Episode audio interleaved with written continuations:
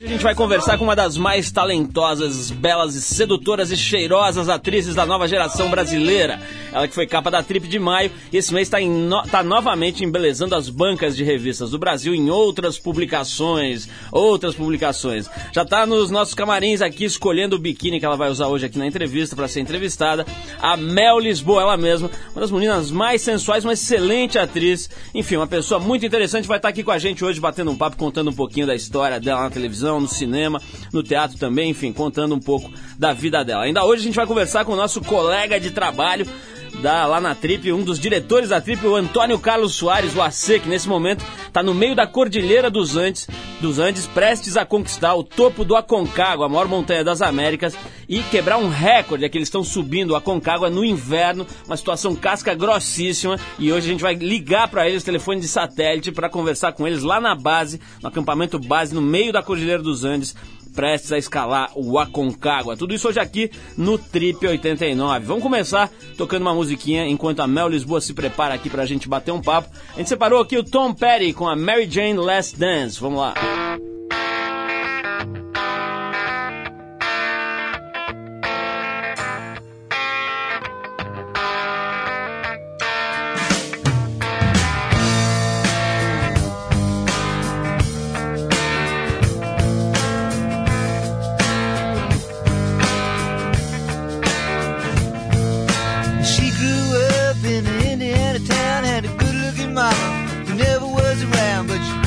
call and she grew up right with them Indiana boys on an Indiana night.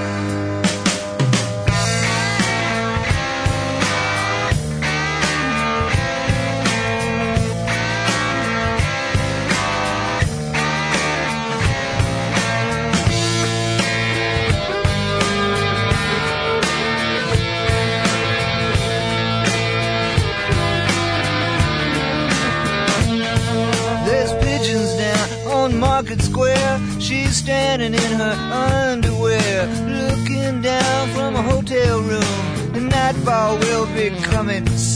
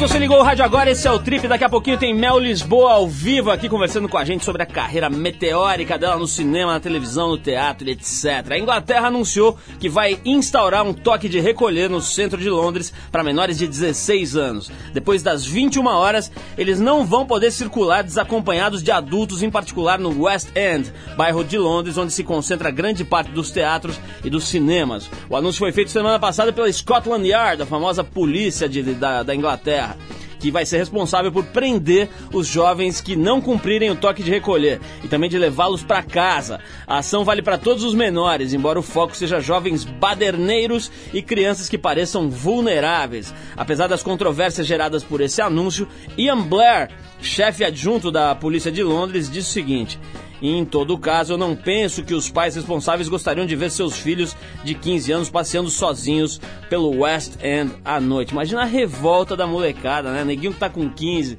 16 anos ali querendo sair à noite, se achando, né? Querendo cair na balada. Vai ser preso, pior, né? Acompanhado por um guardinha da Scotland Yard até em casa, né? Tipo babá. Realmente uma desgraça pra molecada inglesa. Bom, tá na hora de a gente falar um pouquinho de meio ambiente por aqui. Olha só, ao contrário do que muita gente pensa, mais de 75% da emissão de gás carbônico no Brasil vem das queimadas nas florestas e só 25% são consequência da queima de combustível nas cidades segundo pelo menos o Inventário Nacional de Emissão de Gases Poluentes que está sendo preparado pelo governo brasileiro. Esse dado ainda extraoficial foi divulgado na abertura da terceira conferência científica do LBA, Encontro sobre Florestas e Climatologia, que reuniu 800 pesquisadores do Brasil, da Europa e também dos Estados Unidos na semana passada em Brasília. A informação alarmante reflete o atual quadro ambiental brasileiro. Em grande parte por culpa da ignorância dos próprios agricultores, as queimadas induzidas ainda são uma das práticas mais utilizadas nas épocas de pós-colheita e muitas vezes se transformam em incontroláveis incêndios que invadem e destroem as florestas nativas. Realmente ainda tem esse tipo de ignorância no campo. No Brasil, neguinho toca fogo mesmo, que é mais fácil, mais rápido e mais barato, depois gera um prejuízo para si próprio e para a humanidade incalculáveis. Vamos fazer, vamos fazer uma pausa a Mel Lisboa já está preparada, já escolheu o seu biquíni, é um modelo bastante comportado, diga-se de passagem, mas a gente gostou muito. Ela vai estar aqui com a gente falando daqui a alguns minutos enquanto a gente ouve essa música. Você se prepara, é Rush, que é mais ou menos o que eu estou sentindo em meu coração neste momento, e a faixa, a, a música se chama Tom Sawyer. Vamos lá, Rush.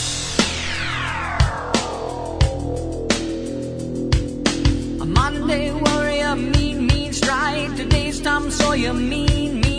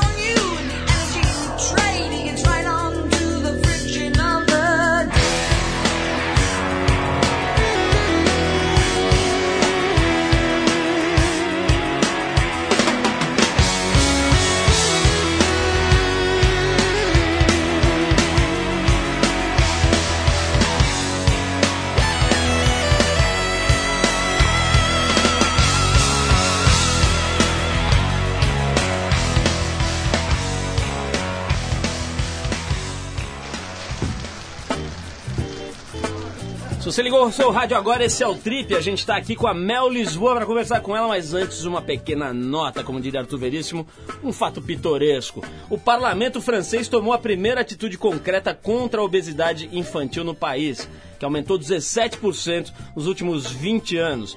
A partir da próxima sexta-feira, as máquinas de refrigerante serão proibidas em colégios e as propagandas de rádio e televisão desse produto serão acompanhadas por uma mensagem de saúde obrigatória, mais ou menos na linha dessas que você vê nas propagandas de cigarro. Graças à pressão da indústria alimentícia, essas medidas serão implementadas gradualmente. Mais de 5 milhões dos cerca de 60 milhões de franceses estão obesos, cerca de 8,3% da população, e 14 milhões estão acima do peso, o que dá mais ou menos 23% da francesada. Quer dizer, um, um povo famoso né, por saber se alimentar, por comer bem, por ter, enfim, hábitos culinários requintados e sofisticados, também estão com a pança estufada ali. Quer dizer, essa, essa, esse problema da, do excesso de, de comida, de gordura, etc., na alimentação, está tomando conta de tudo quanto é país, inclusive aqui do Brasil.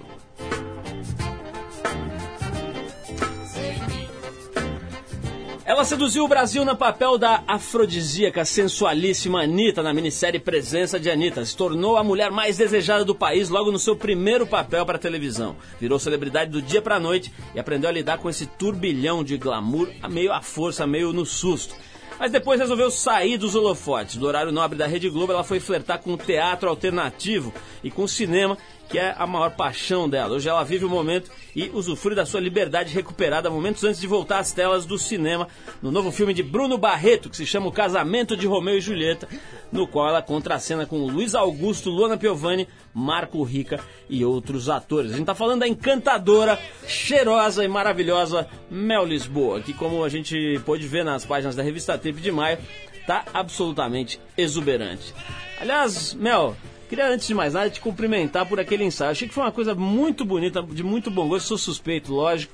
Mas achei que foi de uma sensualidade, assim, no ponto certo. Quer saber se você gostou de ter feito aquele ensaio, como é que foi aquela experiência, né? De ter posado de uma forma bastante sensual, mas com uma certa reserva, assim, enfim, aquele tipo de tom que a trip costuma dar. Ah, então, eu, eu gosto muito, particularmente, acho o ensaio lindo, acho de muito bom gosto. É a trip tem essa, essa, essa coisa de uma sensualidade discreta e que, que não mostra tudo, assim, que, que é o véu, né? Mas então.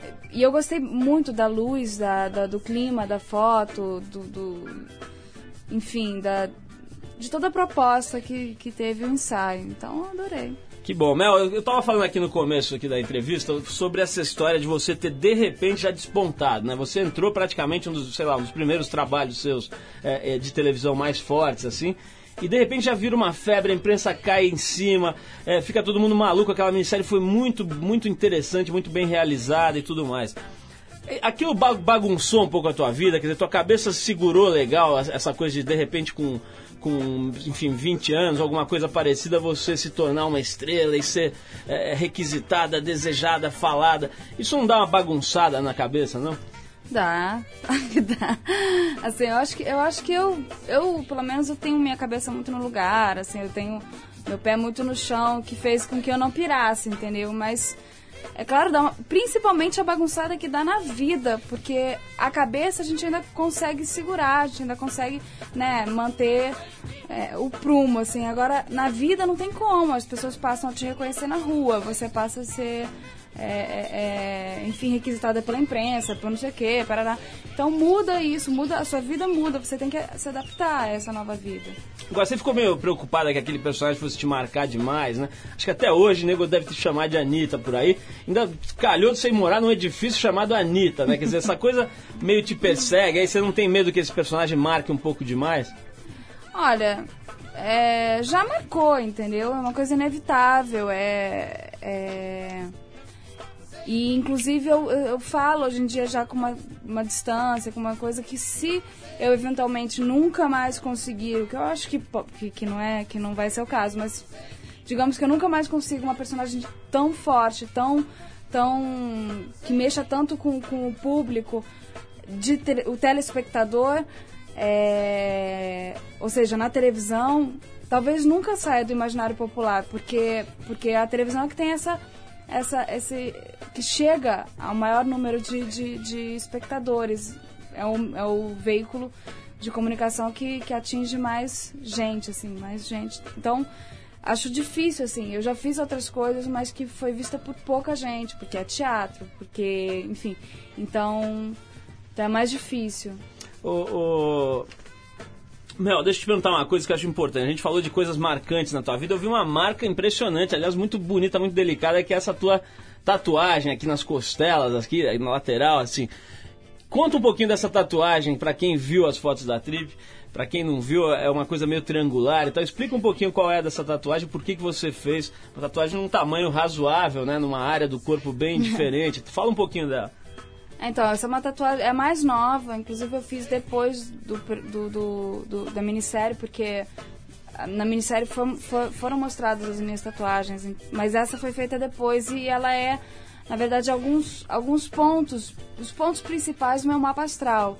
Então, são alguns símbolos astrológicos e o desenho foi eu que fiz, porque eu conheço meu mapa, então eu fiz o desenho porque eu achei que fosse ficar bacana aquela, aquela aquela estrutura triangular e tal, fica parecendo um hieroglifo, sei lá, uma coisa assim. Ô Bel, você é meio freakzinha, assim, você, é, na, no meu tempo, se chamava essas meninas que ficam vendo o mapa astral, que se vestem desse jeito que você se veste, tal, freakzinho, que era um elogio, porque era uma coisa meio ligada em, em, em, em coisas menos materiais, menos, menos ligada em consumo, mais ligada nas, na, nas perspectivas, vamos dizer, esotéricas e holísticas, etc. Você é meio assim, mais, freak, mais pra freakzinha do que pra patricinha? eu acho que eu não sou mais pra nada, assim. Acho que, que enfim, eu acabo, acabo tendo uma mistura boa de tudo, sabe? É, tenho uma mãe astróloga, um pai músico. É, tive uma educação um pouco diferenciada, ao mesmo tempo eu, eu, eu, era uma pessoa diferente no colégio, assim, eu tinha tatuagem, tinha piercing, saía, tinha namorado, não sei o que, parará. Mas eu era mais CDF, a melhor da sala, estudava que nem uma louca, é, ganhava bolsa de melhor aluno. Então, assim, é, sei lá, é um pouquinho de tudo que, que faz o meu todo. Assim. Compõe o teu estilo aí, uma mistureba, então, de, Exatamente, de coisa. acho que é. Então vamos fazer, vamos fazer uma pausa aqui pra gente ouvir uma música, mas eu sei que você gosta, você me ajudou a escolher esse som. A gente vai, vai tocar hoje duas versões do Hey Joe, que é um clássico do Jimi Hendrix. A primeira que a gente vai ouvir agora é com o Rapa. Eu sei que você gosta dessa banda. Vamos ouvir então Hey Joe do Jimi Hendrix com o Rapa. Depois, na, na, na, no outro break, a gente vai ouvir com o próprio Jimmy. Vamos lá. O bicho pegou lá em cima hoje lá. Tomaram o de assalto.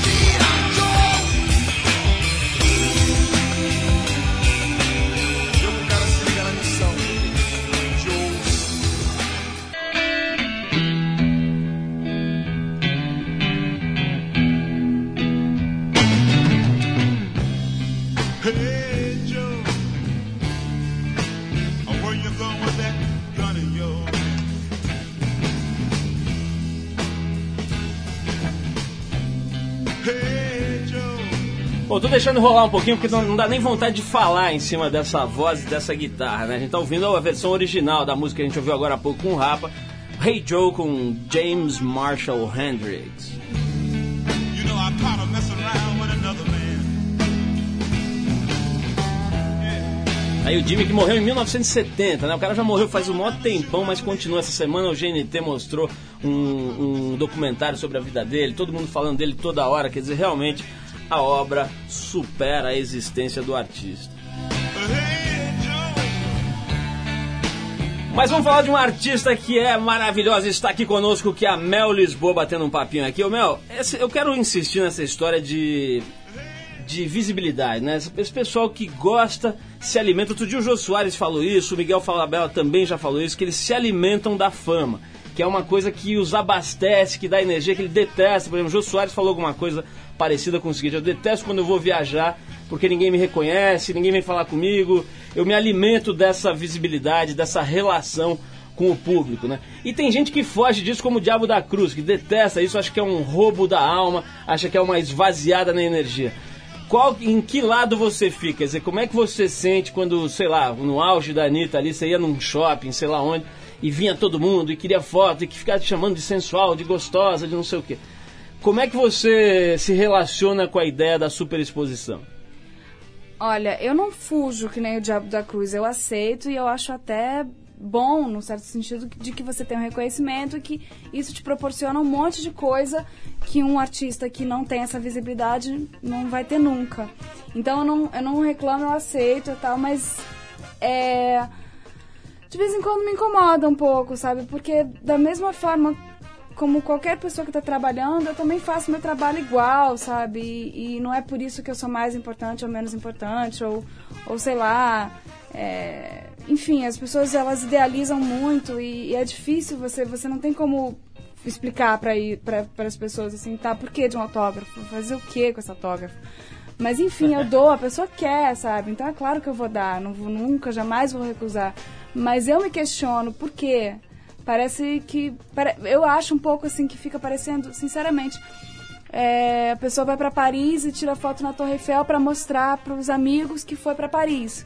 Não exatamente porque conhece o que, que é, admira o trabalho do, do cara lá que fez, eu já esqueci o nome dele. Mas enfim, é uma coisa para mostrar. Então, não sei, eu acho esquisito isso. Acho uma energia um pouco esquisita, mas eu aceito e eu sei que é bom para outras coisas também. Ô Mel, você é gaúcha, né? As meninas gaúchas são famosas pela beleza e tal, Gisele Bündchen, não sei mais o que. Você é um tipo diferente de, de beleza, né? Uma beleza mais suave, menos, vamos dizer, é, com aquele padrão todo e tal. Você faz ginástica, essas coisas, fica o dia inteiro na academia, faz glúteos e não sei mais o que, ou você fica na sua e só deixa Deus trabalhar? Ai, que... Não, se eu deixar só Deus trabalhar, aí vai ser difícil, né? Ele pode errar a mão. Vai, na verdade dá pra errar a mão fácil. Mas assim, também não, não, não passa inteiro. Eu gosto muito de fazer esporte, fazer exercício. Sempre gostei desde, desde pequena, assim. Mas é um pouco difícil você também manter uma regularidade. Eu sou meio turista, assim, de, de exercício. Eu pareço, minha aula de natação já tô há um mês sem ir. Daqui a pouco eu vou de novo, meu professor vai me dar mais porro. Ô, ô, Mel, você, o que, que você acha que tem de bom e de ruim no Gaúcho? Me conta. Esse programa, inclusive, eu quero alertá-la que, está que vai ser transmitido por todo o Rio Grande do Sul, pela Atlântida, etc. Como é que você eh, analisa o que tem de bom e de ruim no, no povo gaúcho? Essa é Nossa, difícil. essa é difícil, porque eu sou, eu sou. Eu, por mais assim, eu sou gaúcha, eu falo isso porque minha família é toda de lá, a tradição, sabe, é muito forte e tal. Apesar de eu não ter morado lá nunca, eu vou sempre pra lá, pelo menos três vezes por ano e tal. Hum, então, assim, é difícil de eu dizer, assim, eu, eu, eu sou meio barrista também, sabe? Eu gosto muito. é, acho que. Talvez a única coisa que eu possa falar que, que acontece, até por eu estar de fora um pouco, é que tem uma coisa que fica um pouco. Um pouco ah, quem, quem veio primeiro, o ovo ou a galinha, é do, de como eles se fecham um pouco, sabe? O gaúcho é fechado pro resto do Brasil, ao mesmo tempo que o resto do Brasil também se fecha pro sul, assim, sabe? Tipo, meio que falar, ah, não, o gaúcho é muito. é, sei lá, se acha, sei lá, que eles pensam. E ao mesmo tempo o gaúcho também já fala, ah, o resto do Brasil não quer saber da gente, não sei o que, não tô nem aí. Então até a própria arte gaúcha fica muito muito Fechada. fechada. Ela falou, inclusive, do meu pai, que é um puta artista, um puta músico, um com- compositor. E que é muito conhecido no Sul, em Porto Alegre, mas que aqui não tem, não, não, não é conhecido, ninguém sabe, ninguém conhece a arte dele. Então, e fica o que, que veio primeiro. Então, acho que isso eu poderia falar um pouco dos. De resto, eu adoro, assim, o povo ótimo. Bom, eu quero dar meu testemunho. Eu podia falar da de Machão, eu só gosto das gaúchas. Eu gosto de todos os gaúchos, acho que é um povo interessante, interessado. E tem, tem um pouco isso mesmo, de se fechar. E, e tem um, um fenômeno interessante. Quanto mais se globaliza o mundo, mais as pessoas gostam de se sentir parte de uma comunidade, de um grupo que tem coisas em comum, né? Então isso acho que é, é meio natural. Aí, galera que tá ouvindo a gente, pode ter certeza aí que nós gosta dos seis. Agora, ô, ô, Mel, vamos ouvir mais uma musiquinha. Depois eu vou querer saber de você sobre esses novos filmes aí que você tá fazendo. Contracenou com a Luana. Vou querer saber se a Luana é chata na gravação ou se não é. E coisas do gênero. Mas antes a gente vai ouvir um sonzinho que eu sei que você gosta. Você me falou que gosta bastante de música brasileira contemporânea e não dá pra é, é, rotular de forma melhor o Arnaldo Antunes como um músico brasileiro contemporâneo. É ele que a gente vai ouvir agora. Música pra ouvir.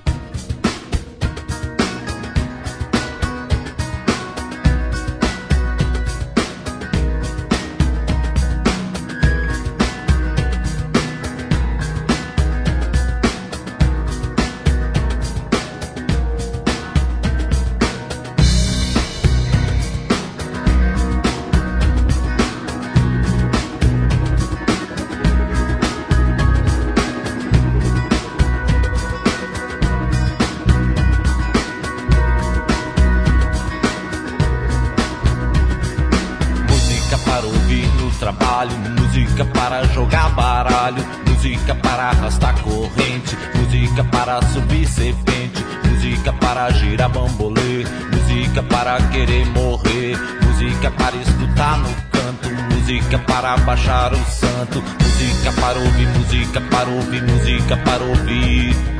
Música para ouvir, música para ouvir, música para ouvir. Música para ouvir, música para ouvir, música para ouvir. Música para ouvir, música para ouvir, música para ouvir.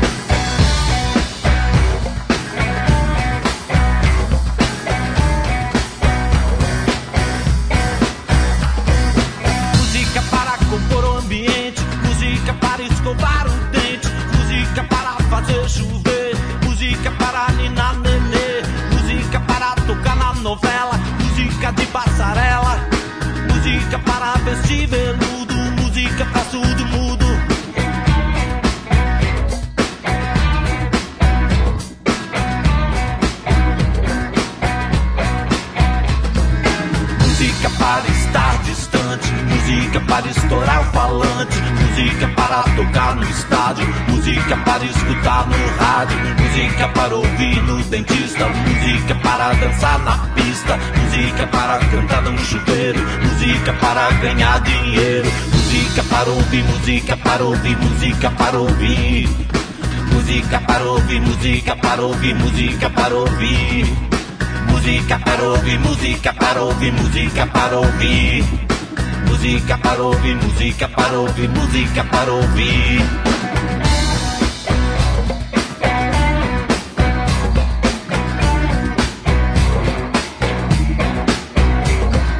Música pra fazer sexo, música para fazer sucesso, música pra funeral.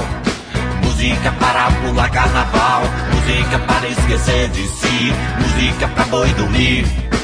Música para tocar na parada, música pra dar risada. Música para ouvir, música para ouvir, música para ouvir. Música para ouvir, música para ouvir, música para ouvir. Música para ouvir, música para ouvir, música para ouvir. Música para ouvir, música para ouvir, música para ouvir.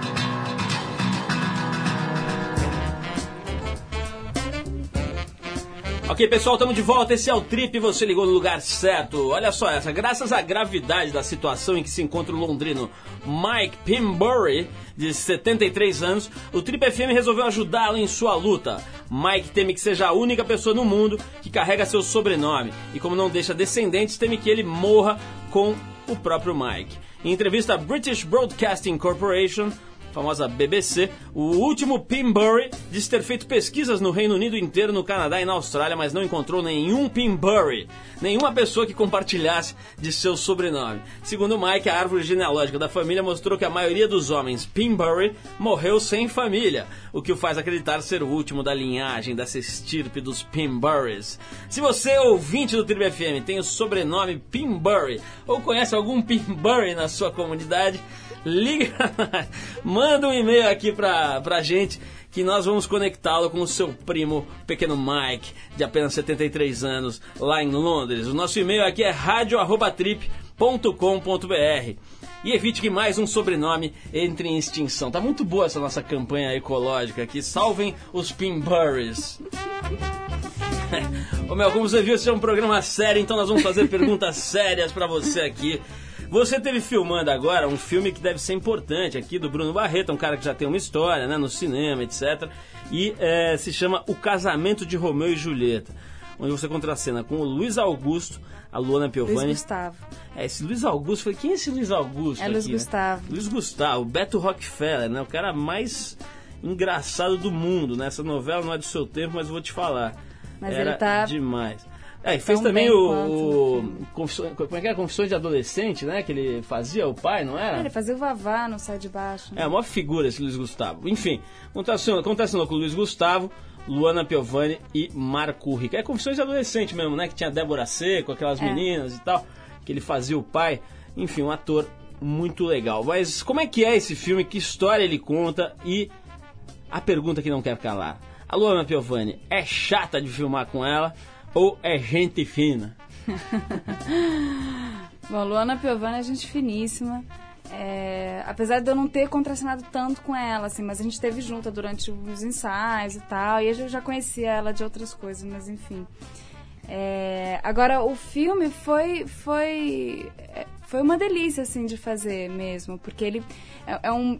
Na verdade, tem a Julieta, que é a Luana, o Romeu, que é o, que é o Marco Rica. Eles se apaixonam imensamente e tal, só que o romance deles é muito é, é contemporâneo, né? São Paulo muito difícil de continuar porque a família da Julieta e a Julieta são todos palmeirenses e Romeu e sua família são todos corintianos, todos, enfim, fanáticos, então a família se odeia. E rola essa, essa, essa coisa com, com as famílias de Romeu e Julieta e tal, e tem essa graça. E a minha personagem é a Joana, que é, que é seria a nora do Romeu, que é uma figura, uma personagem completamente ela, ela é uma personagem menor e tal, mas ela é completamente diferente de tudo que eu já fiz. Ela tem os dreadlocks, ela é freakzinha, talvez. Ela é mágica, ela, sabe, ela, ela, ela mexe com essa coisa de mágica, ela tem os dreadlocks enormes no cabelo e tarará. Enfim, é ótimo, assim. Tem um, jeito, legal. tem um jeito, viu, Mel? Tem um jeito de testar se a pessoa é friquezinha ou não é, que é o seguinte: você tem alguma bata indiana? Se tiver, porque é. Fala real aí. Ai, que estereótipo. Que. Tem, né? Já vi que tem, já vi que tem, não é uma só, não. Deve ter umas três lá no armário. Né? Não, olha, eu queria falar que a gente tá brincando a história da Luana aqui, que eu, eu sempre brinco com ela. É, ela vive aqui, é freguesa aqui do programa, amigona nossa. E mais do que isso, eu quero dizer que ela tá num filme que agora já tem em DVD, que é O Homem que Copiava. Ah, é que é muito bom, muito, Muito bom. legal. Não é toda hora que tem um DVD legal aí pra, pra alugar, né? Volta e meia você vai lá pra alugar e fica naquela. se transforma no homem interrogação ali, né? Olhando pra aquelas prateleiras e não achando nada. Pega esse homem que copiava, que é genial. Como é que chama aquele ator? Lázaro o Ramos. Lázaro Ramos, que é um cara genial. Ele Genial. faz. Inclusive uma- tem outro filme dele que eu, que eu- já que é pra Qual que citar, é? Madame Satã, Ah, esse é demais também. que ele tá Aliás, assim, antigamente não tinha, né? Você ia na, pra- na prateleira de nacionais, dá vontade de chorar, né? Tinha meu pé de laranja lima, aquelas coisas de 1914. Agora tem um monte de coisa legal, né? graças a Deus. Bom, mas falando do negócio de cinema, eu percebo que nos atores tem uma hierarquia, assim, da impressão que teatro é mais chique, cinema vem depois e televisão é menos legal, assim. Parece que pega bem se ser do teatro, pega legal se ser do cinema e televisão há controvérsias. Tem um pouco essa hierarquia aí, não? não? Ah, depende muito, assim, não tem. Porque se você é do teatro, anda com gente de teatro, faz teatro, essa é a hierarquia. Se você é da galera do cinema, da panelinha do cinema, não. Cinema é o melhor de tudo, depois vem teatro, por último televisão. Sabe? Tô, tô- tô generalizando, Tá. mas é mais ou menos por aí. E gente que só trabalha com televisão também não quer saber de outras coisas, porque tá lá, tá bem, tá ótimo. Então, é, é, eu acho que vai do gosto de cada um, assim. Eu, eu sei muito bem, assim, do que, que eu gosto, do que, que eu preciso, do que, que é bom, do que, que entendeu? E do que, que eu quero fazer, do que, que eu seguiria na minha vida se não fosse é, a gente precisar de outras coisas, mas enfim. Ô Bel, tem uma coisa que todo mundo comentou, você já deve estar meio cheia de responder, mas eu faço questão de te encher um pouco mais, que é o seguinte. O, você demonstrou uma desenvoltura fora do comum naquela minissérie Presença de Anitta. Eu sei, já vi sete de filmagem, sei que não é brincadeira. Tem 700 negros, tem um cara fumando, tem outro falando, tem uns negão enchendo o saco, tem um japonês ali xingando. Enfim, um monte de gente, não é aquele clima intimista que se vê na tela, né? E de repente você tinha que fazer aos, sei lá, 19 anos, 20 anos, uma cena com um cara super experiente, o, o- como é que chama lá? O Zé Maia. o Zé Maia. E, pô, uma cena tórrida de sexo, não sei mais o que. Deu uma travada ou você entregou pra Deus, tomou um Dreyer ali antes de começar e correu pro abraço? Não, sabe por quê? Eu tava até comentando agora é, que de- do próximo filme que eu vou fazer, que eu tô me envolvendo, acho que tanto quanto ou até mais do que com a Anitta. É, é o tamanho, é tamanho, o tamanho envolvimento que você tem com a personagem, a paixão que você toma por aquela história, por aquela coisa que você passa a, a- ponto de você um dia saber de uma coisa que aconteceu com aquela personagem e começar a chorar que nem uma louca no banho de uma pessoa que você nunca nem viu na vida, que tá lá no papel, mas porque você descobriu que a pessoa morreu, então você começa a chorar que nem uma louca, que é o tamanho tamanho paixão que você tá por aquilo. E a Anitta eu me apaixonei muito, sabe? Eu, eu realmente eu, eu, eu vivi aquilo intensamente, assim. E, e aí funciona, e aí você esquece, sabe? Claro que, que é difícil e tal, mas é, é, é, é muito mais fácil você fazer bem o trabalho quando você tá realmente... Porque dar truque também, todo mundo dá, é fácil dar truque. Agora, fazer de verdade é mais complicado. Ô Mel, vi que você, além de sair na Playboy agora, né, que mais uma vez vai atrás das meninas da Trip, e isso é um orgulho para nós, é, você vai sair na capa da revista Noiva Linda, coisa linda. É, nessa reportagem da revista Noiva Linda, você deixa... Aliás, você devia levar o Edu aqui da nossa produção para ser o seu noivo, porque ele, bem penteadinho e bem arrumado, parece aqueles pianistas de filme, sabe? O cara que é grandão, Sei. todo bonito e tal. Podia ser seu par na revista Noiva Linda. Mas, como você já fez essa matéria, você fala lá na reportagem que quer casar com um marido. Bom, lógico, só faltava você querer- querer casar com um sogro, né? quer casar com um marido e ficar bem com ele para o resto da sua vida.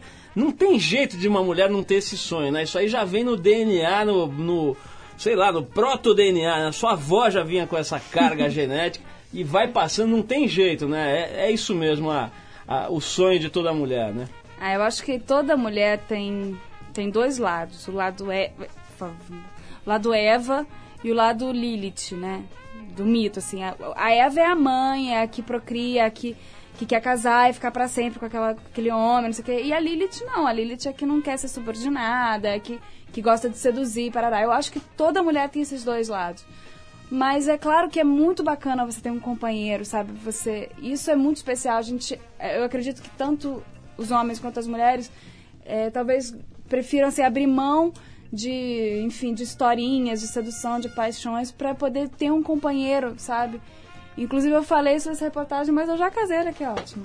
Ah, então você. Eu ia fazer a pergunta em homenagem ao Mauri Júnior, aquela pergunta que é assim. Mel, e está o coração? namorando? Não, e, o coração? Essa que eu gosto. E o coração é Então seu coração já está arrebatado. Meu coração tá ótimo, muito bem, obrigada. Olha, tô você- casada, tô... Você falou que, que a, você falou que as pessoas têm o lado Eva, não sei o quê. O nosso querido companheiro que não está aqui hoje, o Arthur Veríssimo, ele tem o lado Eva e Adão, né? Ele tem esse lado Eva e Adão. Então, Arthur, uma homenagem a você e os nossos agradecimentos pela sua ausência. Sempre que você faltar aqui, eu vou zoar a sua cabecinha. Ô, Mel, adorei falar com você aqui. Ah, obrigada. 22 anos, uma mulher madura e ao mesmo tempo sensual, linda, maravilhosa. Parabéns pelo teu trabalho aí, que tem obrigada. tem tido esse lado da sensualidade, mas bem trabalhado, bem administrado, e tem tido esse lado da atuação, que todo mundo que assiste vê que isso aí é real e que, que você tem mesmo o tal do talento, né? Que isso aí não é pra quem quer, é pra quem pode. Mel Lisboa, brigadão, um beijão. Obrigada. Só uma pergunta. Fala. Você gostou do meu biquíni? Eu adoro. Puta, agora ela me pegou. Poxa. Olha, eu achei um pouco comportado e por isso mesmo sensualíssimo. Ah, então tá ótimo. Eu queria dizer pra você o que eu costumo dizer para as mulheres lindas que vêm aqui. Papai gosta, papai quer. Obrigado, Mel. Beijão. E a gente vai ouvir Fred Schneider com a música Monster, aquele do B52, aquele mesmo, bem louco. Vamos lá.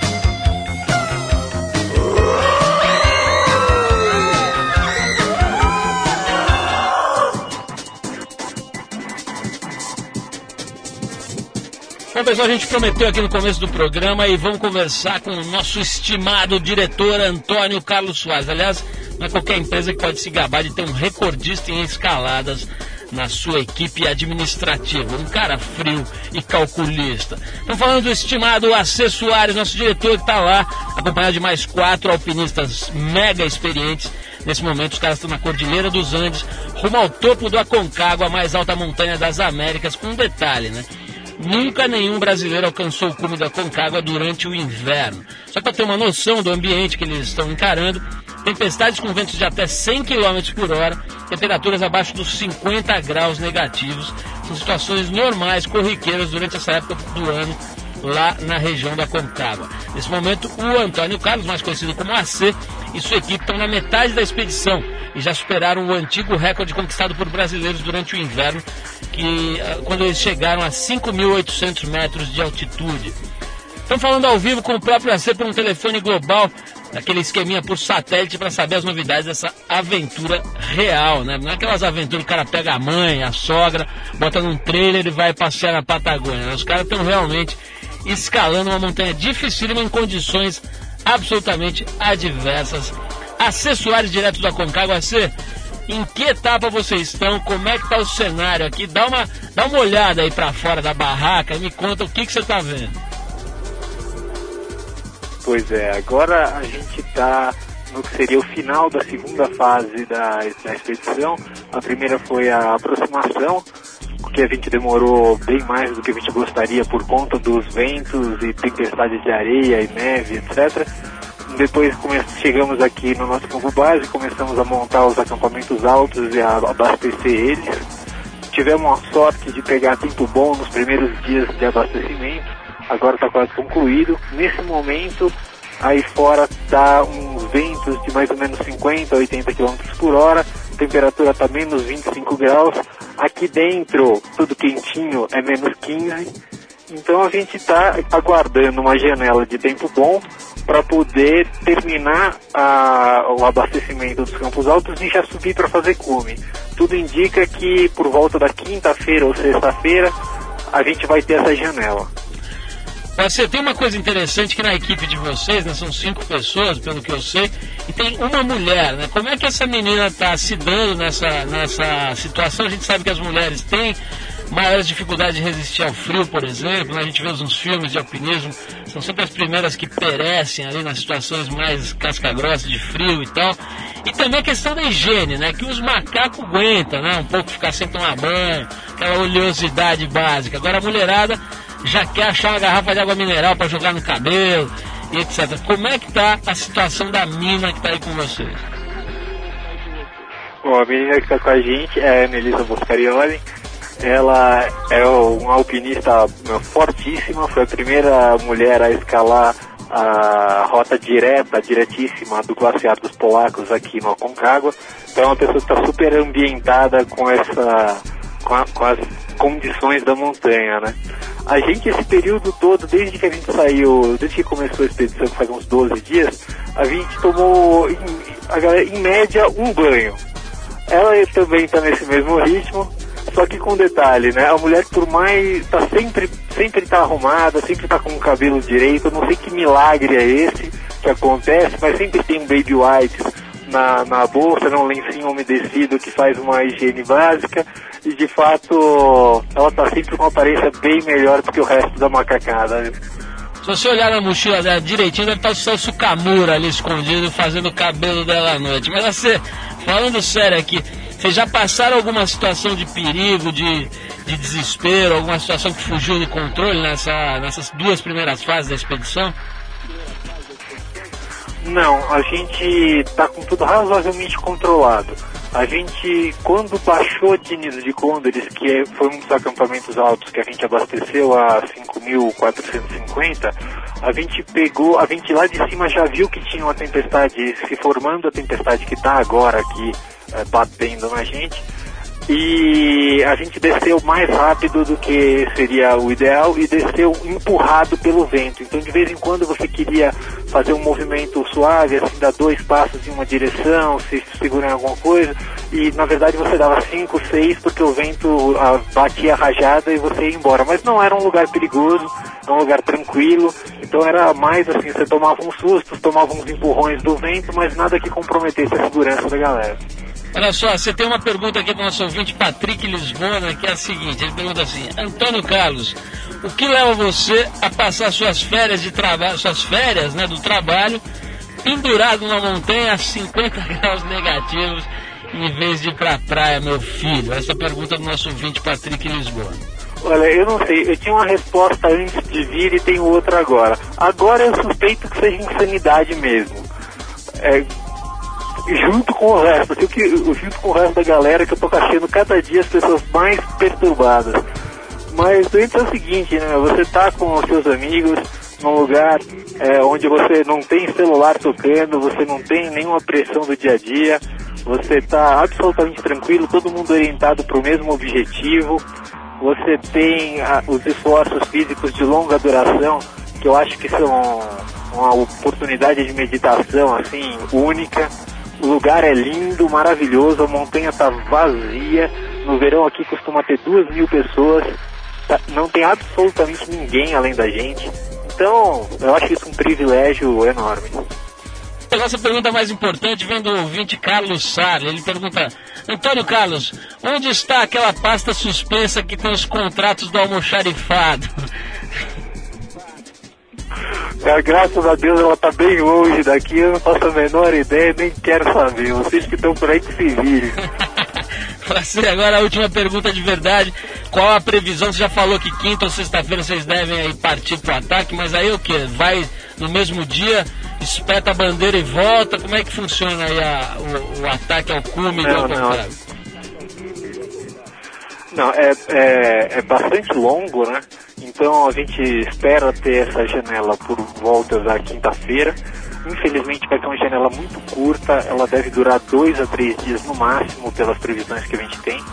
Ah, e a ideia é a seguinte, a gente sai daqui de Plaza de Mulas, que está a 4.300 metros, sobe até Nido de Condores, que está a 5.450 metros, aí depois, isso num dia, aí no dia, ou a gente vai ficar um dia lá é, aclimatando um pouco melhor, ou dependendo de como tiver o tempo, a gente não vai poder se dar esse luxo, vai ter que subir direto para Berlim, que é um outro acampamento a 6.100 metros que também já está abastecido pela gente.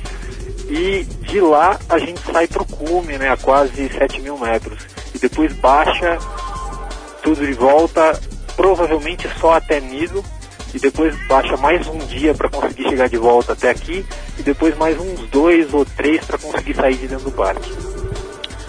Nossa, então boa sorte aí pra você. Tá todo mundo aqui torcendo pra que você finque a sua bandeira, finque o seu mastro com todo respeito aí no, no cume do Aconcagua e volte pra contar a história aqui pra nós que estaremos no almoxarifado, ansiosos, aguardando.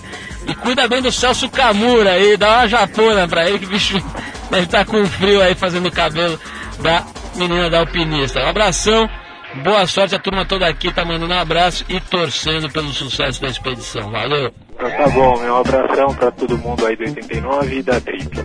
Bom, pessoal, a gente vai ficando por aqui. O Trip 89, você sabe, é um programa independente feito pela equipe da revista Trip, em parceria sempre com a 89 FM e com toda a rede rock. A apresentação é de Paulo Lima com o ausente, o fantasma Arthur Veríssimo. A produção é de Eduardo Marçal, assistência de Alexandre Potashev.